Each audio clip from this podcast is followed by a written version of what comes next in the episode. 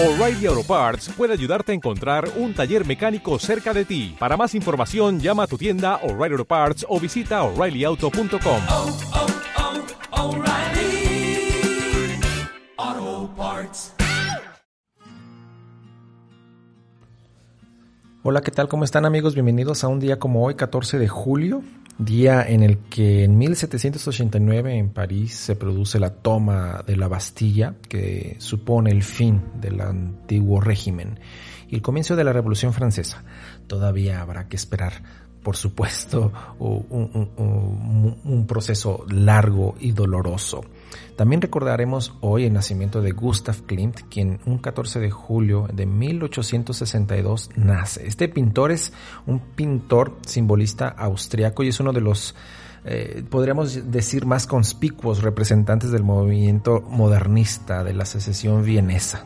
Klimt va a pintar lienzos y murales de un estilo muy personal, muy ornamentado y recordemos estos grandes usos del color y las formas y también va a manifestar eh, un, claro interés por los objetos de artesanía como los que se van a encontrar en algunas galerías. Él es una de las figuras más importantes del arte de todos los tiempos. Si no puedes agradar a todos con tus méritos y tu arte, agrada a pocos. Agradar a muchos es malo, dice Schiller. Y también recordemos hoy el nacimiento de Igmar Bergman, uno de mis directores favoritos, quien nace en 1918 de películas profundas de una intención de una intención muy literaria, muy filosófica, en donde trata de abordar temas realmente trascendentes para el, el- el- hombre. ¿no? Este es un guionista y director de teatro y cine sueco, uno de los grandes directores clave de la segunda mitad del siglo XX y por supuesto del cine, del cine en general. Películas como eh, Fresas Salvajes, el séptimo, el séptimo sello, que es una realmente una, una maravilla, eh, en fin, eh, películas realmente, realmente esplendorosas.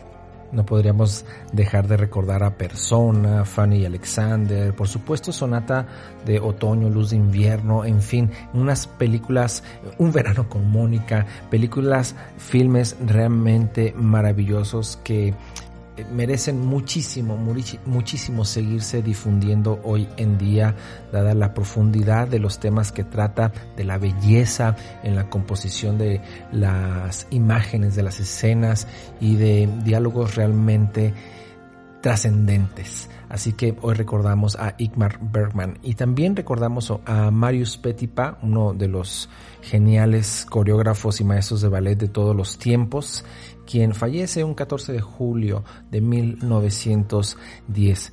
Entre sus obras más destacadas en la época del ballet romántico, eh, podemos recordar. Eh, El lago de los cisnes, La Bella Durmiente, El Cascanueces, Raimonda, Don Quijote, Paquita y La Valladera, que son realmente obras que concluyen el ballet romántico para inaugurar el gran ballet ruso. Eh, recordemos hoy entonces también a Marius Petipa y con todos estos hombres de la historia me despido de ti y te agradezco tus suscripciones y te espero el día de mañana. Cuídate, cuídate mucho. Este programa fue llevado a ustedes por Sala Prisma Podcast. Para más contenidos, te invitamos a seguirnos por nuestras redes.